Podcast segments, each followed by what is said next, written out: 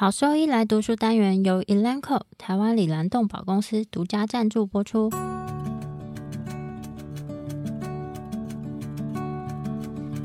欢迎收听超级好兽医来读书，好读书，读书好，读好书，三日不读书，竞争一定输。眼睛太忙没时间念书，好兽医来读书，用说给你听。我是兽医师林哲宇 Steven，我是兽医师肖慧珍，在这边我们会挑选十个有趣的文章主题，用说的方式帮大家读书。从十一月二十九号开始，连续十周，每周一的中午十二点准时更新。兽医师来读书喽！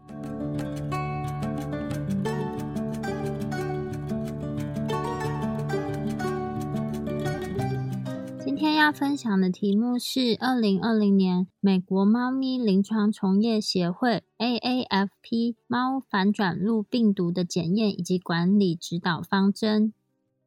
本篇文章呢，在临床上的重要性就是猫咪的白血病病毒 （FELV） 以及猫咪的免疫缺陷病毒 （FIV） 在全世界的猫咪都可能看到感染。这两种疾病和多种临床症状有关，而且也会影响生命品质以及寿命。本篇说明了关于这两种疾病的发病机制的知识、诊断、预防以及治疗。在检验测试和判读部分。目前在许多国家都有针对 FELV 的疫苗，以及针对 FIV 的疫苗。但是，如何去识别受感染的猫咪，仍然是预防新感染的重要因素。所以，应该要先了解这些有感染风险的猫咪，它们本身的反转录病毒的状态。在接触到受感染的猫咪，或是感染未知状态的猫咪之后，或是在可能被感染的情况下。在接种 FELV 或是 FIV 的疫苗之前，或是出现临床症状的时候，猫咪都应该要尽快的来接受这些检验。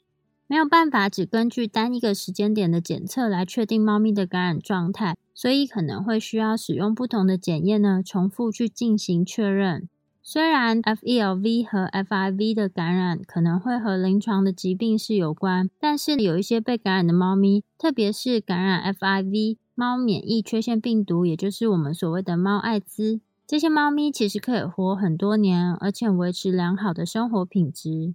在这些感染猫咪的管理上面，目前仍然缺乏评估感染猫咪治疗方法的这些数据，特别是抗反转录病毒和免疫调节药物的部分。所以，这些受感染的猫咪的管理重点来说，是预防、及时发现以及治疗疾病，以及限制这些感染的传播。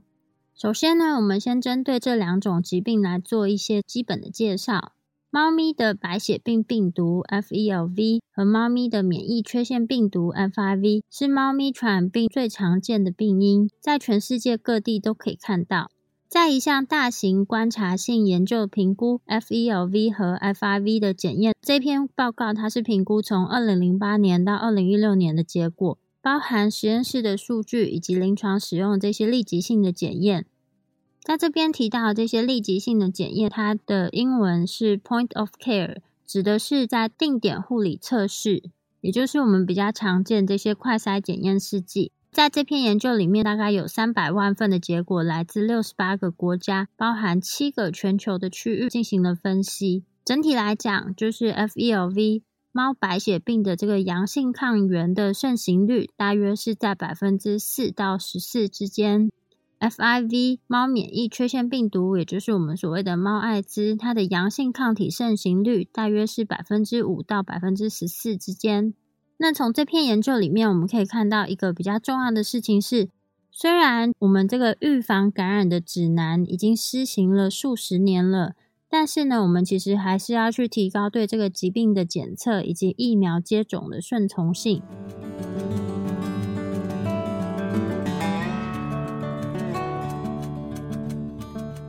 猫咪的白血病病毒感染 （Feline Leukemia Virus Infection），猫咪的白血病病毒它是怎么样去传播的呢？猫咪的白血病 （FELV） 在猫咪之间是透过密切接触来传播的。通常是从受感染的母猫垂直感染小猫，或是这些猫咪在共同生活，或是经由打架水平感染。在一篇研究里面显示，年龄增加对 FELV 的感染抵抗力会增加，在幼猫有最高的感染风险。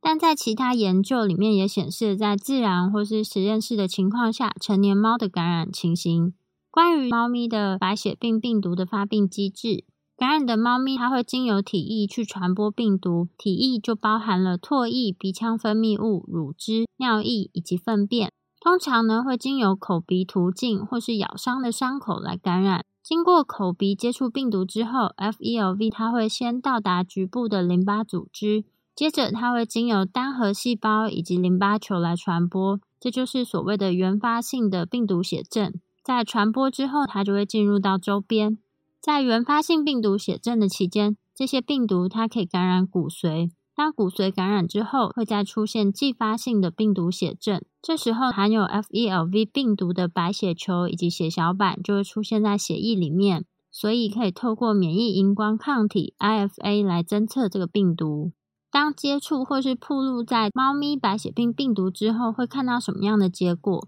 根据分子方法，其实这个 FELV 的感染结果它被重新定义，目前是归类为未遂感染 （abortive infection）。在以前的定义里面，它会称为回归者，也就是 regressor。第二类就是退行感染 （regressive infection）。在过去则是定义为潜伏感染。潜伏感染同时合并有或是不一定有这个暂时性的病毒血症，以及第三类的进行性感染，在过去则是定义为持续性的病毒血症。在经由猫白血病病毒感染之后，到底会是哪一个结果，则是会取决于感染压力以及猫咪本身的免疫状态。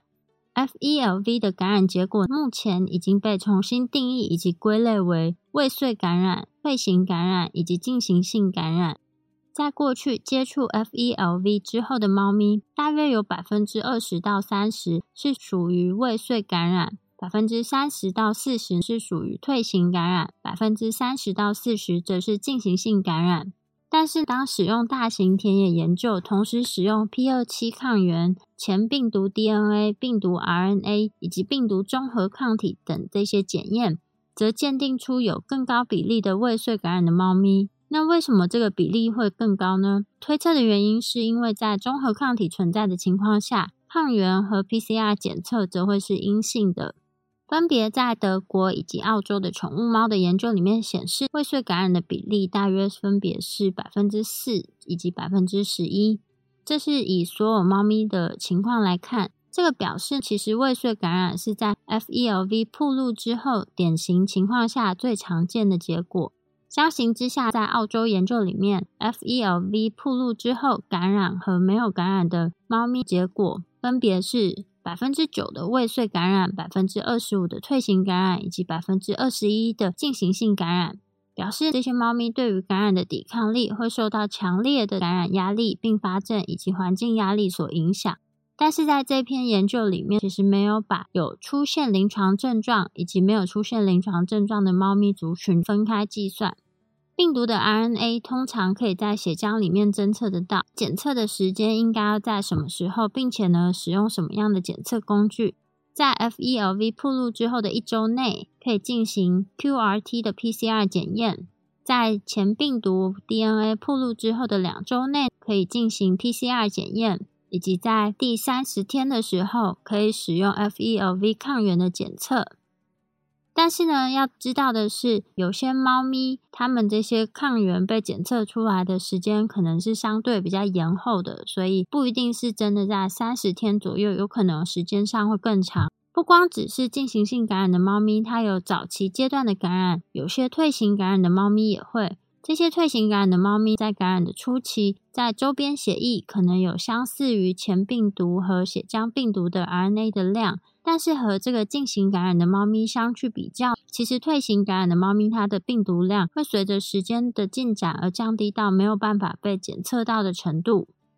接着，针对接触猫白血病病毒之后的结果来简单做一下说明。第一是进行感染。Progressive infection 在进行感染的猫咪早期阶段，病毒会先在局部淋巴组织进行复制，然后在骨髓，之后在黏膜和腺体中的上皮组织。黏膜和腺体的感染，它会跟排出这些传染性的病毒是有关的，主要会在唾液排出这些病毒，但是也会从其他的体液排出病毒。进行性感染的特征，进行性感染的特征就是 FELV 的免疫特异性不足，以及它的综合抗体通常是检测不到的。进行性感染的猫咪，它比退行感染的猫咪存活时间是相对更短，通常会在感染数年之后，它会死于 FELV 的相关疾病。退行感染 （regressive infection），退行感染它会伴随一种免疫反应。它会包含，但是没有办法完全去消除这个病毒复制的情况。在第一个抗原性阶段结束之后，就不会再排出病毒。但是在某一些的 PCR 检测里面呢，可以在血液里面检测到 FELV 的前病毒 DNA。在退行感染 FELV 呢，它会被整合到猫的基因组里面，就算随着时间进展，也不可能完全清除。退行性感染的猫咪有一个很大的重点是。退行感染的猫咪不会排出传染性的病毒，但是前病毒 DNA 则是具有传染性。研究显示，经由输血可能会造成受血猫出现病毒血症以及 FELV 的相关疾病。退行感染的猫，它有持续性高例价的病毒综合抗体，而且呢，它会处于发展成 FELV 相关疾病的低风险状态。在退行感染的猫咪，有可能会出现重新活化的情况。这个疾病突然开始又进展了，特别是免疫抑制的猫咪，它可能会出现病毒血症，并且出现 FELV 的相关疾病。前病毒 DNA 它重新活化并且发展成病毒血症的风险，它会随着时间进展而降低，也就是猫在清除病毒血症后的持续时间。但是，因为这些被整合的前病毒，其实它仍然保留病毒复制的能力，所以在病毒暴露多年之后，仍然可能重新活化 FELV。在有一些猫咪啊，它的退行感染本身就可能和临床疾病，比如说淋巴瘤或是骨髓抑制是有相关性的。未遂感染 （abortive infection） 在实验条件下接种 FELV 之后，观察到未遂感染的情况。未遂感染的特征在病毒培养、抗原检测、病毒 RNA 以及前病毒 DNA 都会呈现阴性。而在这个情况下，唯一的 FELV 感染的迹象就是可以侦测到这个疾病的抗体存在。在没有接种疫苗、没有侦测到病毒 RNA、前病毒 DNA，或是侦测到抗原的情况下呢，就没有侦测到以上这些东西，也没有打疫苗的情况下，我们反而检验到这个抗体的存在，那这个就属于未遂感染。这个是在自然感染里面最常见的情况。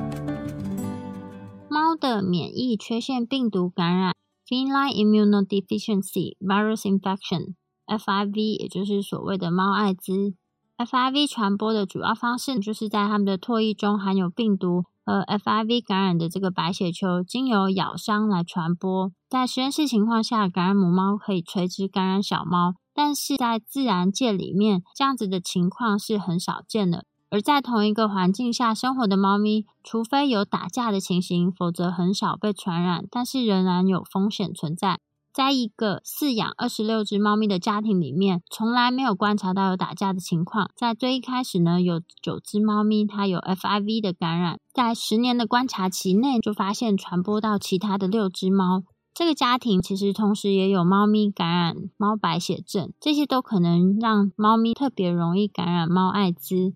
而在一个收容有八只 FIV 的猫咪和一百三十只没有感染的猫咪的收容所当中，其实在数年之间都没有记录到有这个疾病传播的情况。在人类的艾滋病 HIV 最常见的传播方式是经由性行为传播，但是这个在猫来说并不是常见的情形。纵然这些感染猫艾滋的猫咪在交配时呢，它们的精液里面经常含有病毒，或是在它们交配过程中有咬伤，但是经由这样的方式传播病毒的情况，对猫咪来说并不是常见的。关于猫艾滋的疾病的发病机制。在实验接种病毒之后，急性的 FIV 猫艾滋感染可能会出现暂时性的发烧、淋巴结肿大以及淋巴球减少的情况。但是这些情形在自然感染的文献当中是没有被报道出来，但有可能只是因为这些早期症状并没有被饲主发现。在急性感染的期间，透过培养以及 PCR 检测，可以侦测到血液中高浓度的 FIV 病毒。在感染的最初几周，可以看到 CD4 T cell 以及 CD8 T cell 的浓度下降。在初始阶段之后，可以看到免疫反应就会产生 FIV 的抗体，会抑制循环中的病毒，让病毒量减少，以及 CD8 的 T 细胞它的数量会比感染之前来的更多。在初始感染之后，猫咪会进入长期的无症状状态，这个可能会持续多年的时间。在这个无症状的阶段，可能会出现进行性的免疫系统功能障碍，所以感染 FIV 的猫咪特别容易罹患慢性以及反复感染。同时，这些猫咪它得到肿瘤的机会比没有感染的猫咪高上了五倍。感染 FIV 的猫咪，它本身的存活时间很长，但是在个体之间差异是很大的。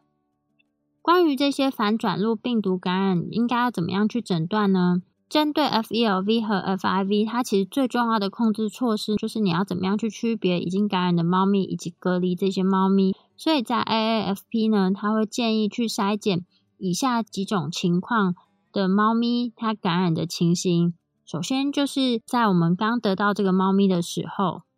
不管是买来或是从外面带回来，或是领养而来，反正就是我们初次取得这个猫咪的时候。接着则是在施打 FELV 或是 FIV 的疫苗之前，以及在我们可能接触到感染的猫咪的情况下，或是呢已经出现疾病相关的临床症状的时候，在这些情形都应该去先盘查以及筛检这些猫咪的感染状态。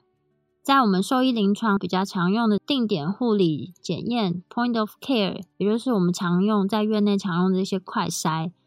这些快筛检体最常使用全血、血清或是血浆来侦测，在猫白血病抗原以及猫艾滋抗体，通常采用的方法或是使用 ELISA 或是快速免疫迁移的方法。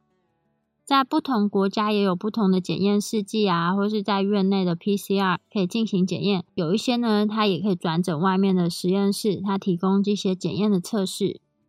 假设我们筛检出来的检验结果呢，它是阳性的，它会具有潜在的重要临床后果，所以在这种情况下，会建议进行额外的测试来确认。特别是那些低风险的猫咪，比如说就是只住在室内啊，以及明显健康的猫咪，这些猫咪出现伪阳性结果的可能性是比较高。伪阳性的结果可能是因为实验操作不当，或是这个检验失败。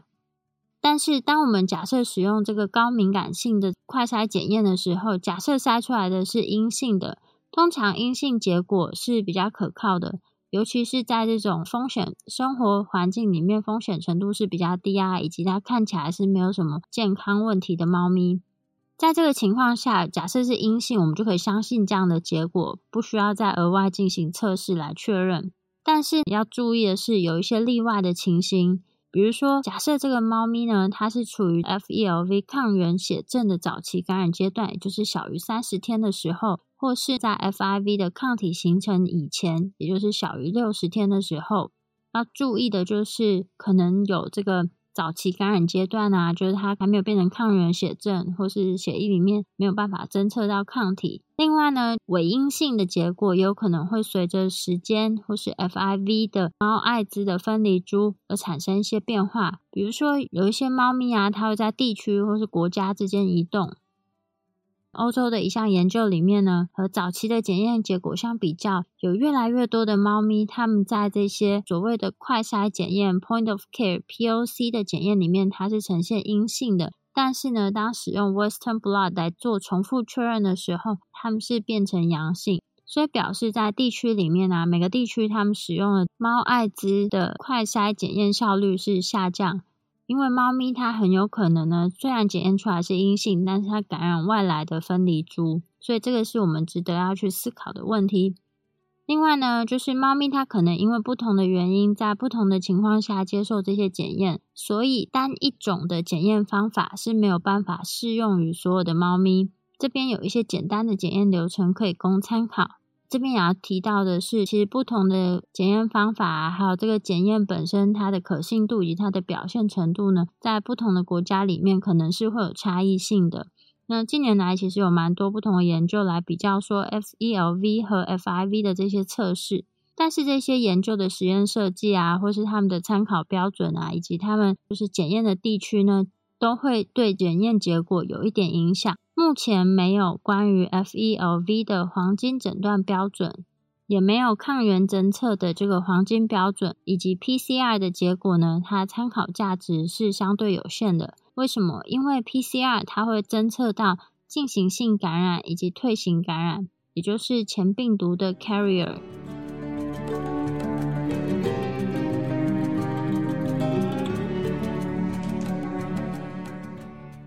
猫的白血病病毒感染，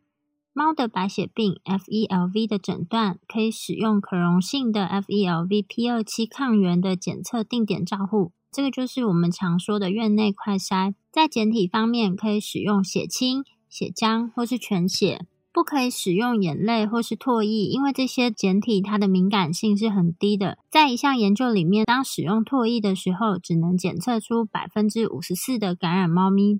另外，也不能跟从母猫来源的后天免疫或是 FELV 的疫苗接种做混淆。大多数的猫咪在病毒暴露后的三十天内会呈现阳性，有一些猫咪呢，它出现抗原血症的时间则是会在更晚的时候。由于 FELV 筛检检测阳性对猫咪的猫生来说是很重要的，所以当我们检测出来是阳性的时候，建议再进行额外的测试。特别是针对这些低风险而且没有症状的猫咪，建议会再进行一次测试，做重复确认。如果出现疑似或是阳性 FELV P 二七抗原的结果，那我们就可以转诊实验室，使用 P 二七抗原的微孔版 ELISA 或是 PCR 检测 FELV 的前病毒进行重复检验，或是换一种方式，或是采用不同品牌的快筛 P 二七抗原检验。在进行性感染的猫咪，可以使用像这样子的院内快筛检验来侦测血液中可溶性的游离 FELV P 二七的抗原，来表示说是有抗原血症。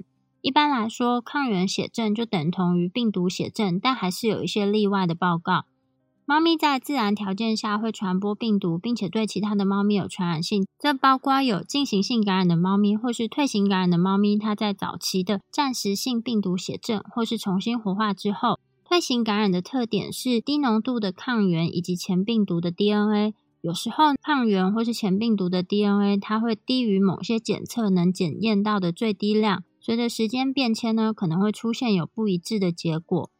前病毒 DNA 的定量 PCR 检测，其实在很多国家已经有商品化的产品，它能够提供猫咪状态的额外资讯。最初，P 二七抗原以及 PCR 阳性的猫咪，它在感染的十六周之内可以转换成退行感染的模式。虽然快筛检验唾液并不如像血清啊或者血液来的敏感，但是唾液可以用于 RT-PCR 的检测，来确认 FELV 的 RNA 以及 FELV 病毒排出的情况。检测唾液中的病毒 RNA 是确认抗原血症以及排出病毒的一个可靠的参数。根据一项欧洲的研究来说，当我们没有办法对这些大量的猫群进行采血的时候，其实我们采用这个唾液的试纸呢，进行病毒 RNA 的检测是一个蛮有用的方式。可以将多只猫咪的唾液试纸合并进行分析，在理想的情况下，最多使用十只猫咪。但是如果说我们这个合并样本的 FELV 最终结果是呈现阳性的时候，那我们就必须在个别单独去确认到底是哪一只猫它是呈现阳性。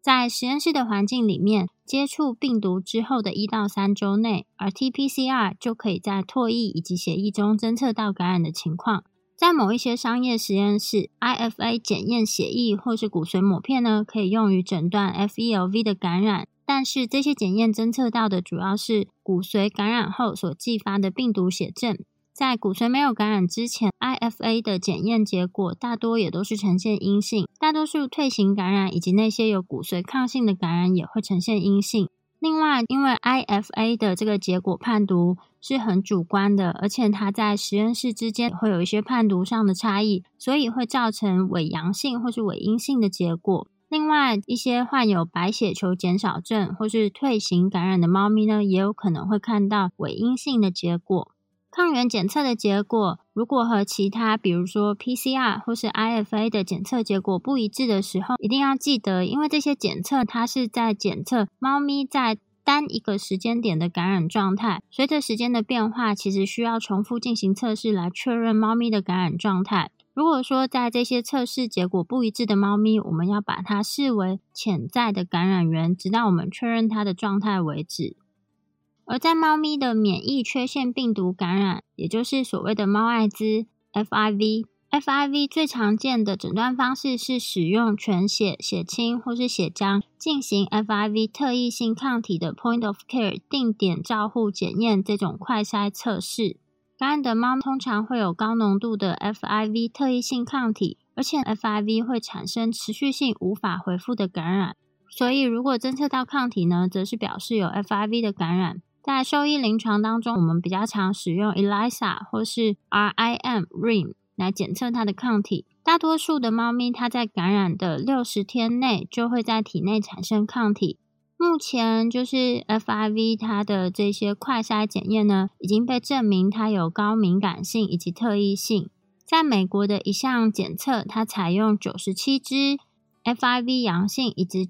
以及九十四支 FIV 阴性的血清或是血浆样本来比较四种快筛检验的结果，并且呢以病毒分离作为黄金检验标准。在这四项快筛检验的敏感性以及特异性都非常的高。那四项检验分别是 IDEX SNAP 的 FIV FELV 的 Combo，Witness 的 FELV FIV 检验以及 Antigen Rapid。FIV 抗体以及 FELV 抗原以及 VetScan Feline 的 FIV FELV 的检验，这四个检验其实在表现上都没有明显的差异性。当快筛呈现阳性的时候呢，那我们就需要再转诊实验室进行额外的检验来确认这个 FIV 的抗体。但是要值得注意的是，就算我们经过大量的这些额外的检测啊，要确认猫咪它真实的 FIV 感染状态也是非常困难的。在传统呢，Western Blot 是视为就是 FIV 抗体检验诊断的黄金标准诊断方式。在北美研究里面，认为这种传统检验方式它的诊断表现其实不如这些快筛试剂。但是在欧洲的研究结果认为呢，这个 Western Blot 它是在快筛阴性的情况下，仍能侦测到抗体的存在。所以其实在不同地区，他们所得到的研究结果是不尽相同的。在北美就比较经常会使用商业实验室的 FIV 前病毒 DNA 或是病毒 RNA 的 PCR 检测作为附加测试。但是在某一些感染的猫咪，它的 PCR 检测反而是呈现阴性。那这个可能是由于病毒序列的变异，或是它的病毒量是比较低的状态。另外，如果是低风险的猫咪，在快筛检验呈现阳性的时候，我们就会建议要进行附加的测试来进行确认。但是如果是本来就是高风险啊那种会跑来跑去、比较会逞凶斗狠的那种。公猫，如果说他们是快筛呈现阳性，那我们就比较能够相信这样的结果，可能就不一定需要进行重复确认。在 FIV 的感染早期，这个抗体检测可能是会呈现阴性，所以当抗体检测结果呈现阴性，但是我们没有办法排除说近期可能有一些感染的机会，我们则会需要在最后一次潜在接触之后的六十天再进行重复检验。大多数的猫咪啊，它们在扑入感染之后的六十天内会产生抗体，但是有一些猫咪呢，它的抗体产生时间可能会有一点点延迟。在没有症状的感染阶段，FIV 的特异性抗体它很容易在血液中侦测得到。但是有一些猫咪，它在感染末期的时候可能会呈现阴性。另外也要提醒的是，其实任何测试都可能出现伪阴性的结果。所以说，如果有一只具有高风险感染 FIV 的猫咪，它有出现一些典型的临床症状，但是它在快筛检验上面呈现的是抗体阴性，那就应该采用其他的测试再做确认，例如 PCR 或是 Western Blot。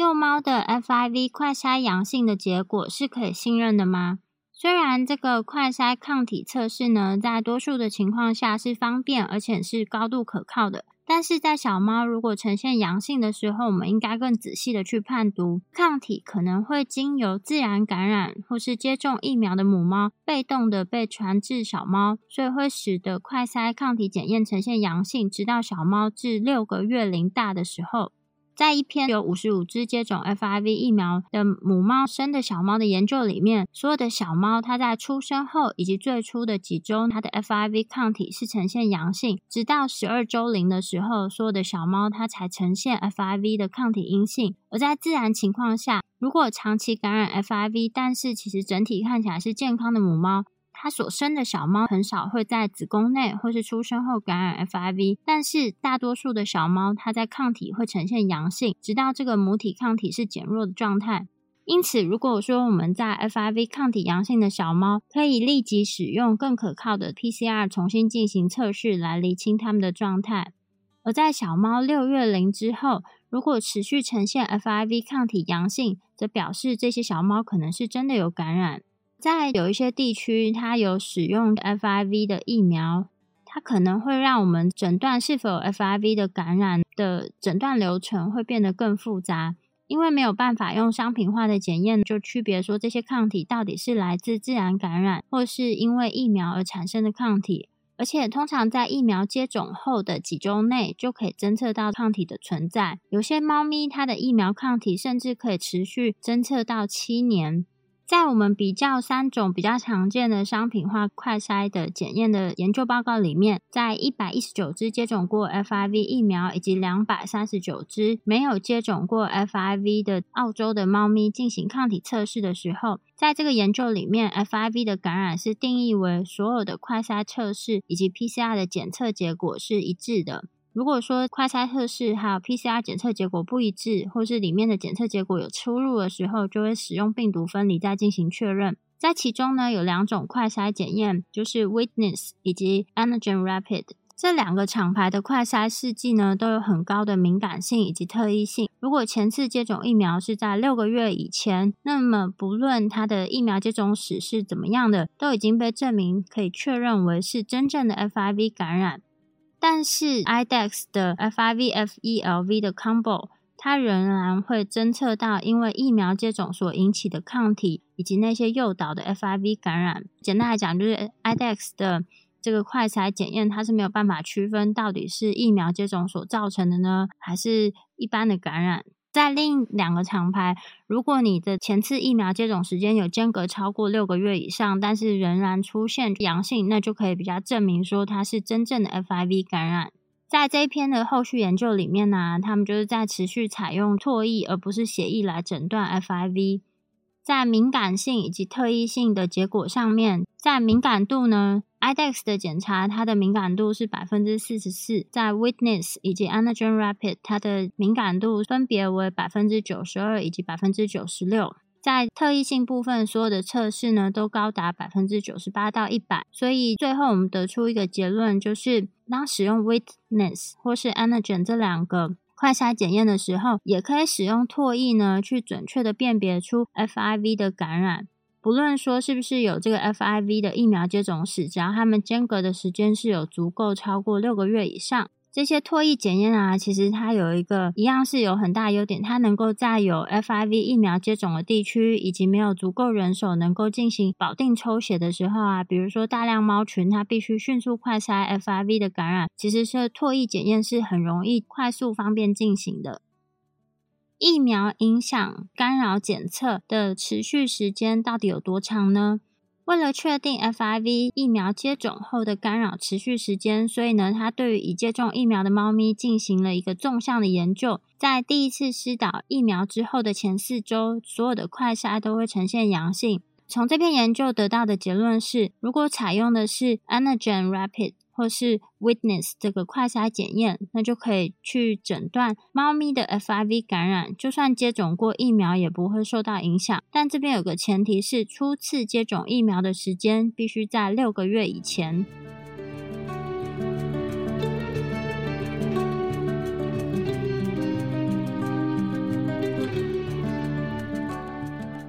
狗狗、猫猫防护跳蚤必施新选择——李兰灵藻虱 s e r e s t o 对付跳蚤必须长达八个月的保护。全新科技的项圈，专利且创新的活性缓释机制，让保护力长达八个月。不怕水，也没有异味，狗狗、猫猫都可以使用，方便、安全、有效、亲密。我也用李兰灵藻虱。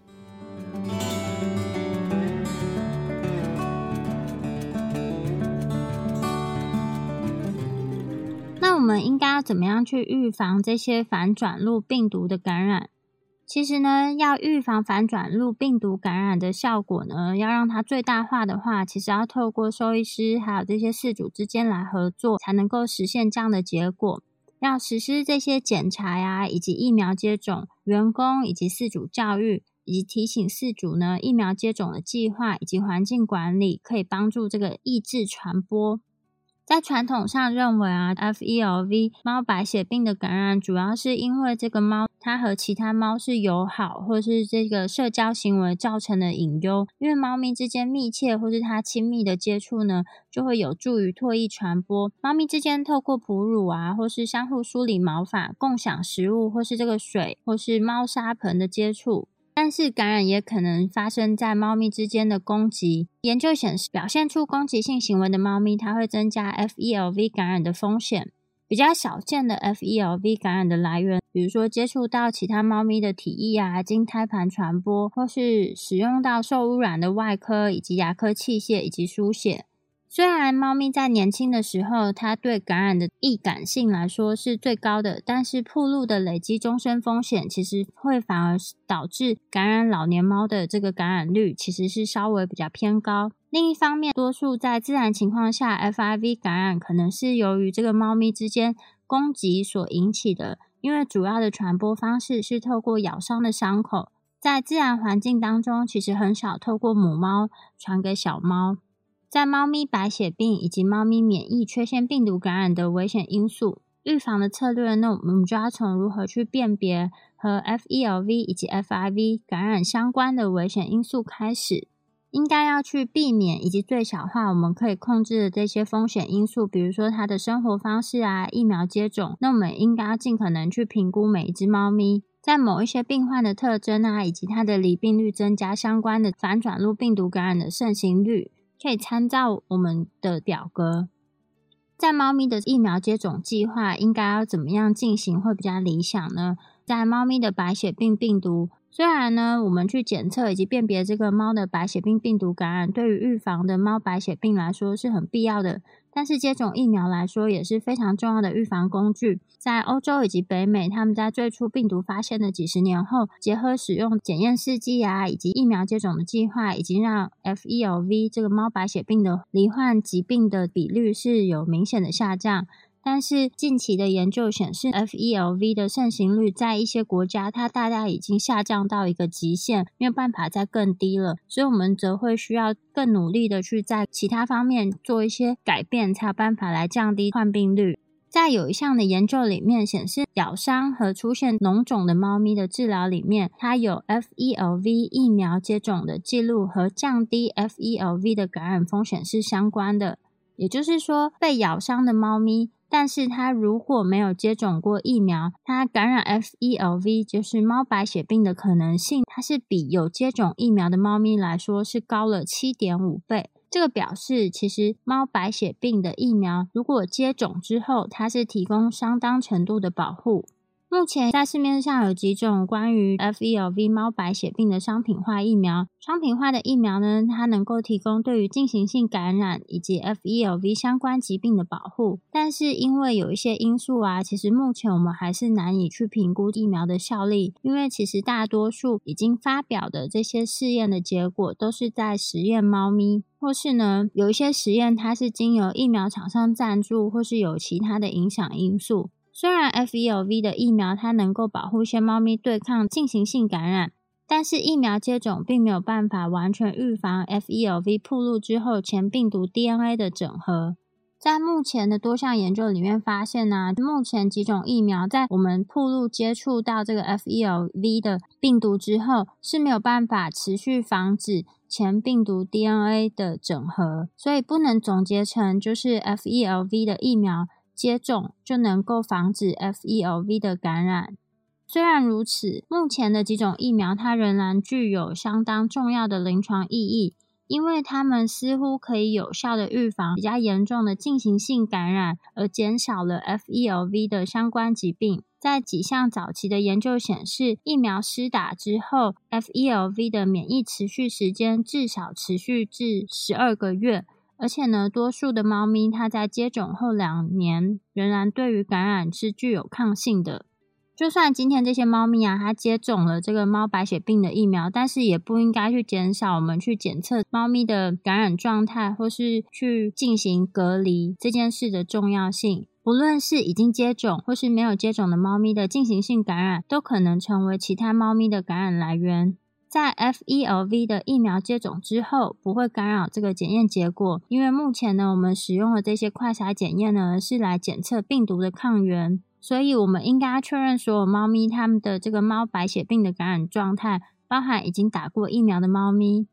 但是呢，如果说是已经感染这个猫白血病的猫咪，你再帮它打这个 FELV 的疫苗是没有治疗的作用，而且呢，其实没有必要做这种不必要的疫苗接种，因为这种不必要的疫苗接种呢，其实都可能有潜在的不良反应风险。所以总结成几个重点，就是呃，如果说不清楚这个猫咪的疫苗史的状态下呢，我们应该在它初次接种疫苗前，先检测说它是否有 FELV 的感染。第二是 FELV 疫苗接种之后，并不会干扰我们这个快筛检验的结果，因为快筛的检验测试呢是检测病毒抗原。第三是，就算接种了 FELV 的疫苗，它也没有办法百分之百的防止 FELV 的感染，但是它可以有效的预防进行性感染，而减少 FELV 的相关疾病。在已经感染是 FELV 的猫咪，你再帮它施打 FELV 的疫苗是没有任何治疗作用的，所以不需要额外再去进行这一件事情。目前针对小猫的 FELV 的疫苗接种的建议是什么呢？根据二零一三年 AAFP 疫苗接种的指南，建议为在不超过一岁龄的小猫，那包括一岁以及对于有风险的这个成年猫呢，接种 FELV 的疫苗。在盛行率高的地区呢，则会建议在所有的小猫都接种这个疫苗，因为小猫的生活方式啊，还有接触 FELV 的风险，它是在经常发生变化，而且小猫是更容易受到进行性感染，以及更容易因为 FELV 相关疾病造成死亡。小猫接种 FELV 的疫苗，会建议施打两剂，第一剂呢，最早是可以在八周龄的时候，第二剂呢，则是在三四周之后。在完成初始疫苗两剂施打之后，在一年之后呢，可以进行这个单次的加强接种。如果说这个小猫呢，它在施打之后啊，成年了，它的生活方式、环境以及整体健康的风险并没有改变，那之后就可以停止接种猫白血病的疫苗。在 AAFP 的疫苗接种指南建议呢，在低风险的猫咪每两年需要重新接种一次疫苗，在高风险的猫咪则会每年都要重新接种补强。目前有一些商品化的猫白血病疫苗的免疫持续时间呢，它是可以持续到三年左右。那如果说有这样的产品，就会考虑去使用。在这个疫苗接种咨询小组建议，施打的位置会是在左后肢的膝关节远端进行皮下注射 FELV 的疫苗。关于猫咪的免疫缺陷病毒的疫苗，也就是猫艾滋的疫苗，有什么样的建议呢？在多项的研究显示啊，感染 FIV 的猫的发病率它其实是很低的，而且在适当的饲养以及疾病管理之下，其实它的死亡率也很低。在目前只有一种商品化的 FIV 疫苗。但是在加拿大以及美国呢是没有办法取得。那兽医师可以了解到，哎，其实有这样的疫苗存在。所以说，猫咪它是从有疫苗的地区移动到没有疫苗地区的时候，要考虑到曾经有这样的病史。FIV 的疫苗呢，它是一种全病毒双重亚型，也就是有进化 A 跟 D 的不活化佐剂疫苗。这个疫苗呢是能够施打在八周龄或是八周龄以上的健康猫咪。要特别注意到这个疫苗效力的变异性，在一项澳洲的研究里面，这是目前为止唯一发表的研究，发现这个疫苗的保护率大约是百分之五十六。而在英国呢，使用 FIV 的分离株，发现疫苗没有办法保护受实验感染的猫咪。在一项针对澳洲家猫 FIV 接种过的猫咪的研究里面发现，其实这些猫咪啊，它是缺乏广泛的中和抗体，所以表示在那个国家呢，猫咪可能没有办法对抗某一些毒性的重组菌株，所以 FIV 的疫苗它会被归类为非核心的疫苗，会比较建议施打在暴露风险很高，比如说外出的猫咪啊，或是跟 FIV 感染的猫一起生活的猫咪。另外，也要让事主了解到，某一些这个 FIV 的快筛，它是没有办法区别出接种过疫苗的猫咪以及疫苗它本身施打过后，它的保护率其实是相对比较低的。也会建议说，如果说有接种过 FIV 疫苗的猫咪，应该特别的去佩戴这个标示。如果最后决定就是为有感染风险的猫咪来接种这个疫苗，在接种之前一定要先进行检测。初始疫苗的计划大概是三剂的皮下注射，那每一剂会间隔二到三周。如果说存在感染风险的话，就会建议每年再重新接种。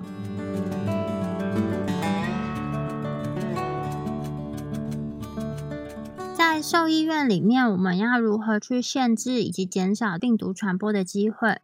兽医师们呢，应该要更熟悉指导的方针，比如说感染反转录病毒的猫咪它的管理，因为这些猫咪它在被诊断之后可能会存活很多年，特别是 FIV 感染的猫咪，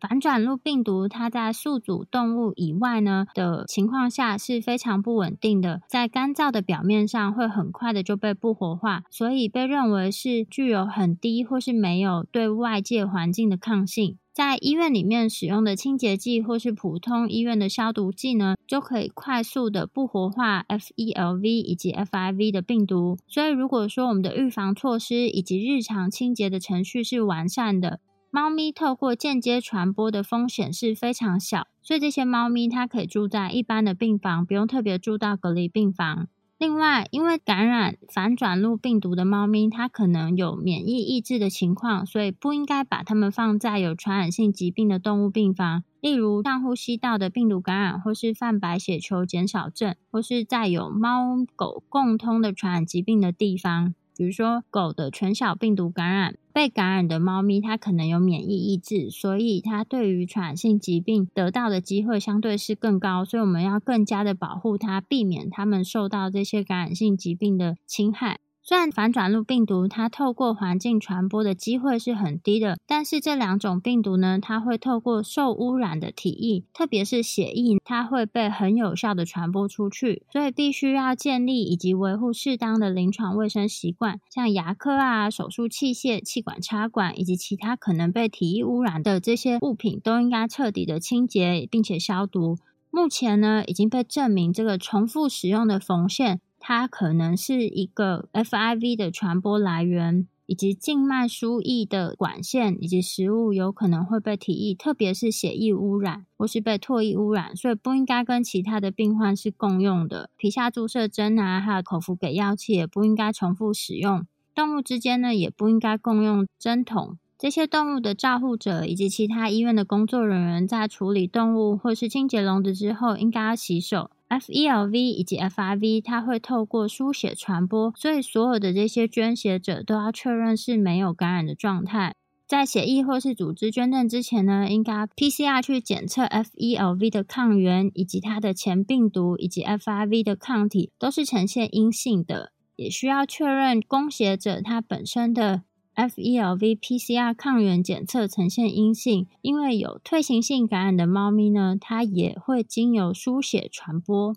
对于饲主来说，你要怎么样去限制或者减低家中病毒传播的情况？在理想情况下，感染反转录病毒的猫咪，它应该被限制在室内，并且呢，防止感染其他猫咪，并且保护它们免受于其他传染性疾病的侵害。但是如果说家庭中有一只感染反转录病毒的猫咪，防止传播给家庭中其他的猫咪的最好的办法就是禁止它们直接接触，或是禁止它们互动。通常呢会隔离这个受感染的猫咪。但是对于饲主来说，这样子的决定是比较困难，或是他不愿意去遵守这个隔离的建议。对于不愿意或是无法隔离的饲主呢，说明隔离感染的猫咪是为了降低疾病传播的风险。其他呢，也可能可以对所有的猫咪尽量去满足他们的环境需求，来减少他们彼此之间的冲突以及彼此之间的环境压力，而且要把这些猫咪全部都进行绝育。在有 FELV 猫白血病感染的猫咪的家庭当中，同一个家庭其他没有感染的猫咪应该要接种猫白血病的疫苗。就算这个感染的猫咪它已经被隔离，但是我们为了避免卫生清洁不当的时候的疏漏啊，或是这个隔离没有做确实的情况下，我们还是可以先帮其他没有感染的猫咪先接种疫苗。对于这个 FELV 产生保护性免疫呢，它需要在初级疫苗接种后的二到三周。所以，当一只猫咪呢，它第一次接种 FELV 疫苗的时候呢，应该要告知饲主要保护猫咪，避免接触 FELV，直到最后一次加强疫苗接种后的三周，呢它们才能够互相接触。也要让饲主了解到，这个 FELV 的疫苗呢，它没有办法百分之百的防止传染。假设是在感染压力高的时候，它还是有可能会有感染的风险。感染的母猫，它可能可以在子宫内，或是透过感染的乳汁将 FELV 传播给它的小猫。所以，感染的母猫不建议进行繁殖，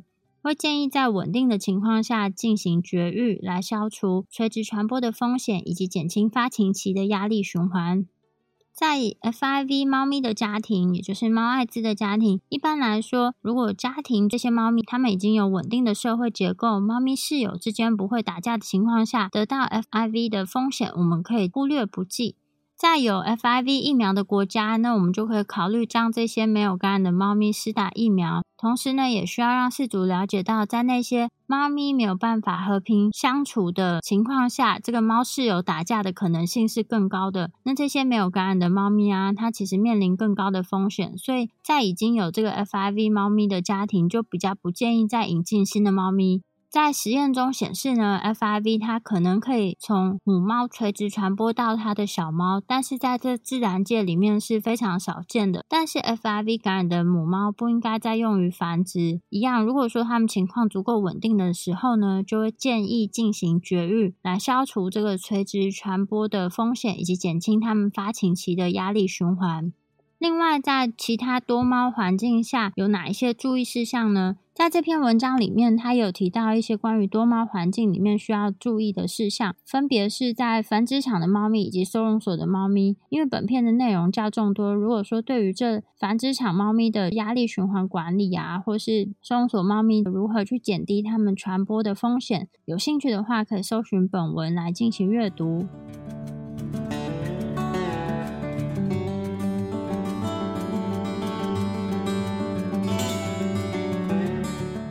反转录病毒感染猫咪的管理，这些猫咪的生存时间和其他猫咪有什么差异吗？已经证明感染 FIV 的猫咪其寿命的可变性很大，有一些受感染猫咪的寿命和未感染的猫咪一样长。对于一个区域性有 FELV 和 FIV 感染的二十六只猫咪家庭的长期监测显示，所有感染 FELV 的猫咪在诊断后的五年内逐个死亡。但 FIV 的感染并不影响同期猫咪的存活率。一项大型研究比较了一千多只感染 FIV 的猫咪与八千多只年龄和性别匹配的未感染对照组猫咪的存活率。研究中，猫咪的中位年龄为五岁。在诊断未实施安乐死的猫咪中，FIV 阳性猫第一次测试后的中位生存时间为四点九年，阴性对照组则为六年。该研究还将八百多只感染 FELV 的猫咪和七千只匹配的对照组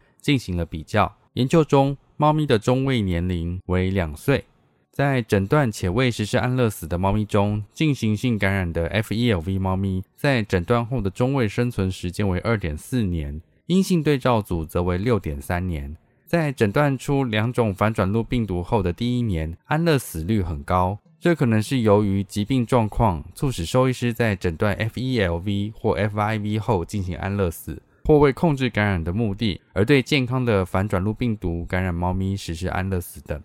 作为德国家猫 FIV 和 FELV 盛行率大型研究的一个部分，对一百只猫咪的生存时间进行了评估，其中十九只 FIV 阳性，十八只 FELV 阳性，六十三只未感染。FIV 感染猫咪的存活时间为七百八十五天，与未感染猫咪的六百二十天相比较，平均存活率并没有显著的差异。然而，进行性感染的 FELV 猫咪的平均存活时间为三百一十二天，与未感染猫咪的七百三十二天存活时间相比，明显的更短。一项回顾性病例对照研究，使用 Kaplan-Meier 的曲线，也就是存活曲线。比较了澳洲七十六只 FIV 的感染猫咪和四百四十四只未感染猫咪的存活时间，FIV 感染猫咪的存活率与未感染猫咪的存活率没有显著差异。另一项回顾性研究评估了五十八只 FIV 感染猫咪与五十八只年龄和性别匹配的未感染猫咪的生存时间，FIV 感染猫咪诊断后的中位生存时间为三点九年。与未感染猫咪的中位生存时间五点九年相比较，没有显著的差异。在对分类为 FIV 感染的猫咪六十三只，渐进性 FELV 感染的猫咪二十二只，同时感染 co-infected 的猫咪四只，以及未感染的猫咪十一只的收容所猫咪，它们的终身医疗记录评估中，FIV 感染者的寿命与未感染猫咪相似。进行性 FELV 感染的猫咪，以及同时感染 FELV 和 FIV 的猫咪，它们的寿命都显著的缩短，且淋巴癌的发病率也更高。这些研究表明，感染反转录病毒的猫咪，尤其是感染 FIV 的猫咪，在适当的饲养和疾病管理的条件下，可能可以有正常的寿命。所以，反转录病毒感染的诊断不应该是执行安乐死的主要标准。主人应详细了解感染猫咪的护理项目。此外，应该让主人意识到可能出现假阳性的检测结果，并且临床兽医师应该尽可能提供额外的检测途径，为每只猫咪提供准确的预后评估以及仔细的监测，将有助于饲主照顾感染反转录病毒的猫咪。感染反转录病毒猫咪会罹患与没有感染猫咪相同的疾病。在感染反转录病毒的猫咪中，诊断出疾病可能与反转录病毒感染有关，可能也无关。然而，了解此类猫咪当前的 FIV 和 FELV 的状态是很重要的，因为反转录病毒感染的存在会影响长期的管理。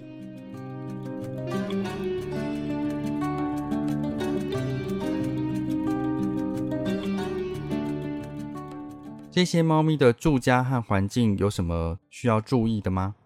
将感染反转录病毒的猫咪安置在室内，而在户外只允许在安全的围栏内是有好处的。好处包括减少接触其他传染病、减少创伤和伤害的风险，以及限制反转录病毒传播给其他猫咪的能力等。如果被限制在室内，丰富的生活方式以及良好的营养和饲养，对于保持身体健康而言是非常重要的。每个案例都必须单独评估，因为一些户外生活的猫咪无法轻易适应仅限室内的生活方式。强制改变生活方式的压力可能会对医疗和行为产生不利的影响。在某些情况下，让感染反转录病毒的猫咪走出户外，可能有助于减轻压力。当然，最好是在安全的围栏内，例如 Casual C A T I O Casual，这指的是一款户外设计的猫围栏空间。不表现出高风险行为，像是配种、繁殖、打架等的猫咪，几乎没有将疾病传播给其他猫咪的风险。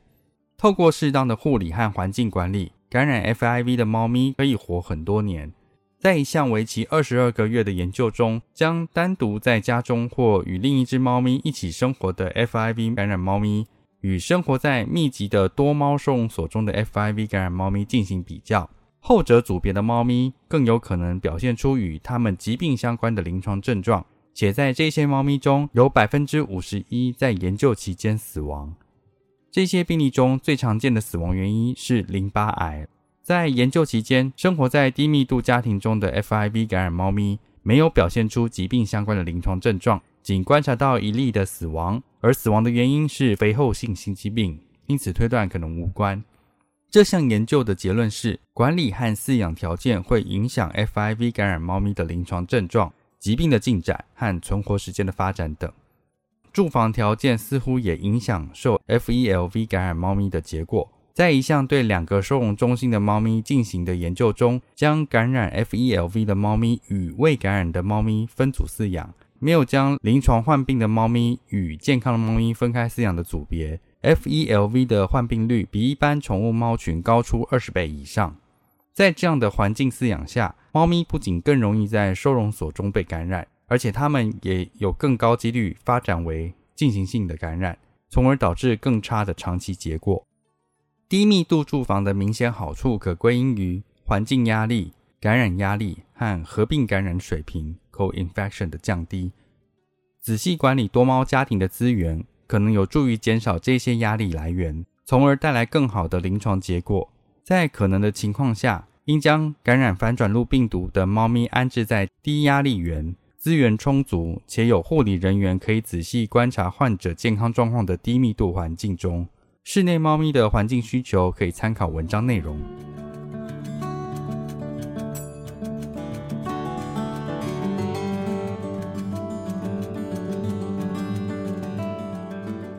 卫生保健方面有什么要注意的吗？预防保健，感染 FELV 或 FIV 的猫咪应至少每六个月接受一次预防性的保健检查，以便及时发现其健康状况的变化。兽医师应获取详细的病史，以帮助识别需要更深入调查的变化，并应在每次就诊时进行彻底的理学检查。应特别注意口腔，因为牙齿和口腔疾病在感染反转录病毒的猫咪中更为常见。另外，也必须评估淋巴结的大小和形状变化。所有猫咪都应该对眼睛的前房和后房进行彻底的检查，仔细检查皮肤是否有外寄生虫的感染、真菌疾病和肿瘤变化等的证据。因为感染反转录病毒的猫咪开立适当的体内和体外寄生虫预防药物，在新丝虫流行的地区，猫咪也必须每月接受一次化学性的预防措施，指的是预防药物的给予。根据伴侣动物寄生虫委员会 （CAPC） 的建议，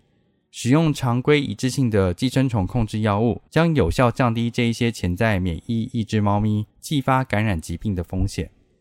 这些身体健康的患者。应喂养合适猫咪生命阶段、营养均衡和完整的猫科动物饮食，要避免生肉和生乳制品，因为这些潜在免疫抑制的猫咪罹患食源性细菌和寄生虫疾病的风险可能更大。定期的营养评估应评估食物摄取量、体态评分 （BCS） 和肌肉状况评分 （MCS） 以及营养的品质等。以改善健康，并提醒临床兽医师注意早期的问题。体重的意外下降趋势或 BCS、MCS 的减少，应促使临床兽医师进行进一步的检查。在任何一只猫咪中，体重的变化都可能比临床的疾病或其他症状早几个月或早几年开始出现。感染 FIV 的猫咪应每年进行一次全血细胞技术检查。而感染 FELV 的猫咪则至少每六个月进行一次全血细胞技术检查，因为感染 FELV 的猫咪出现与病毒相关的血液系统疾病的频率更高，应每年对感染 FELV 和 FIV 的猫咪进行血清生化分析和完整的尿液分析，包括尿液比重、尿液化学检测和尿液沉积物质的检查等。应透过膀胱穿刺术来收集尿液的样本，以便在需要时进行细菌培养。另外，也根据需求进行粪便检查。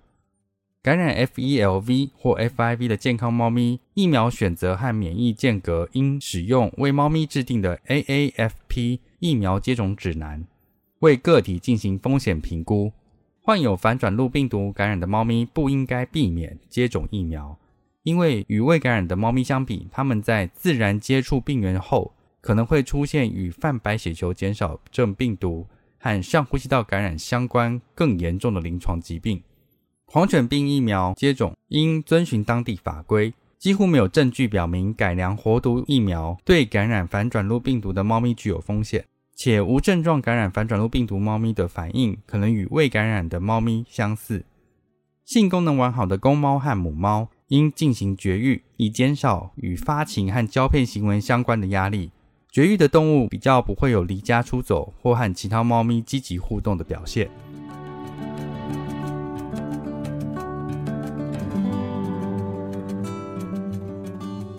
这些猫咪在手术管理和微手术期的护理有什么特别注意的吗？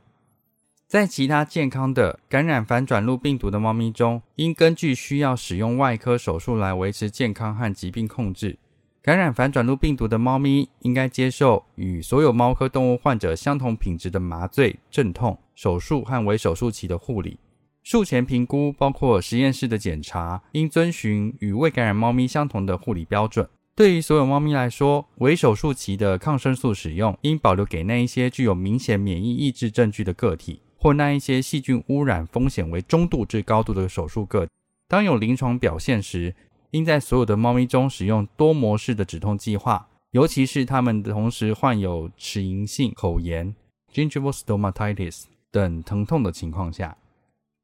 在继发性疾病的治疗部分有哪一些重点呢？临床患病的反转录病毒感染猫咪的医疗护理，应基于对患者的临床症状、主人的目标以及可用疗法其相对的安全性或毒性等做全面的审查。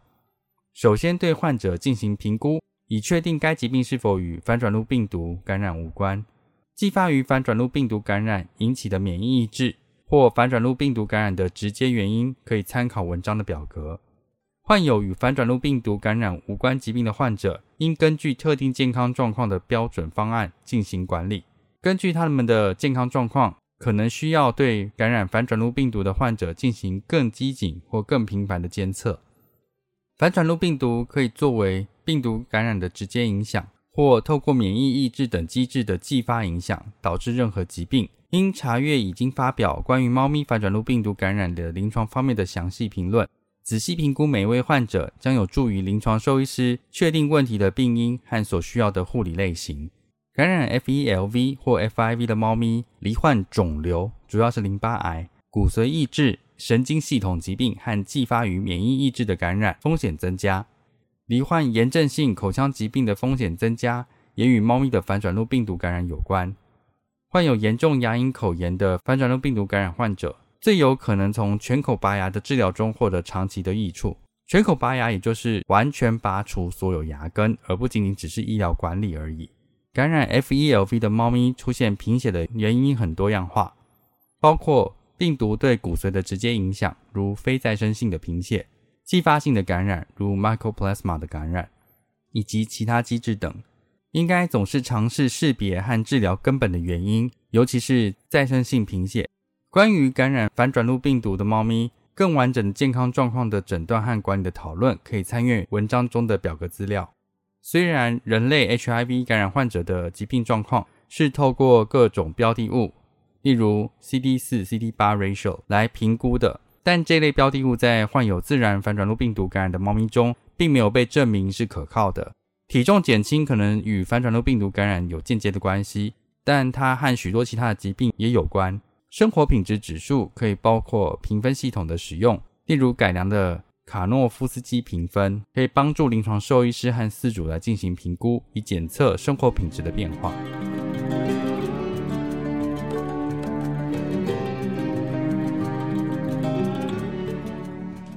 标靶药物的治疗，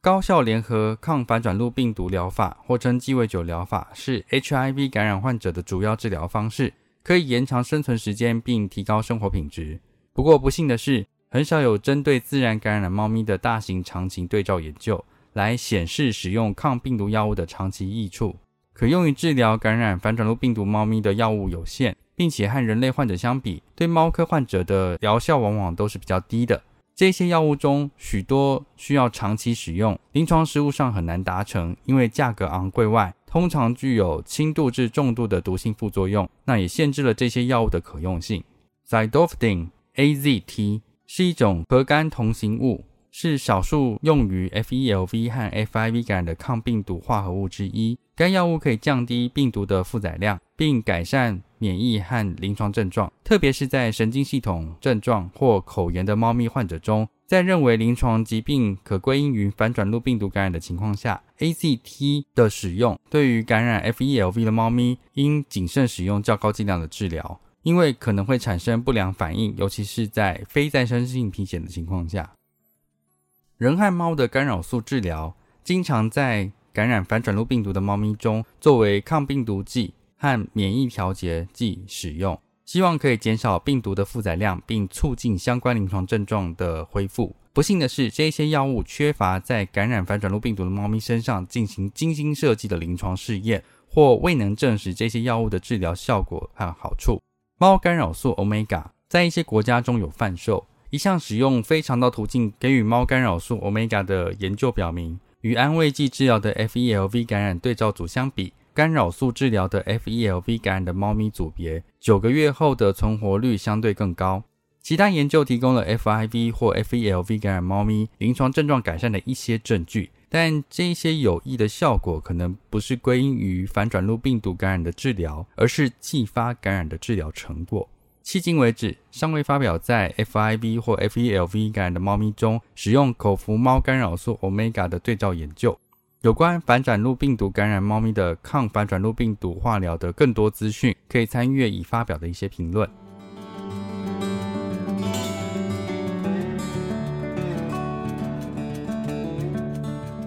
重点提要：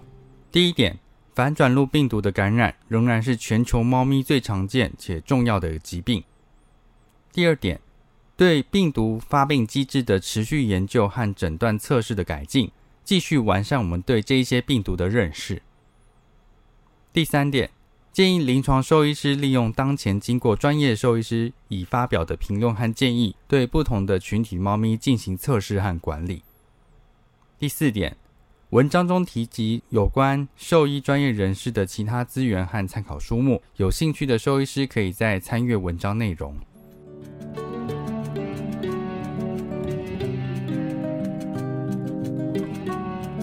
果说对我们分享的内容有兴趣或是有疑问的话，都可以上我们的网站，我们的网址是 triple w 找 wonder vet 找 com 打 t w，或是 Google 搜寻、FB 搜寻 Wonder Vet 超级好兽医，都可以找到我们哦。那我们的 Podcast 呢，就是在 Spotify 和 Apple Podcast 上面都有我们的节目，可以记得上去订阅及分享。那今天节目就到这边喽，拜拜。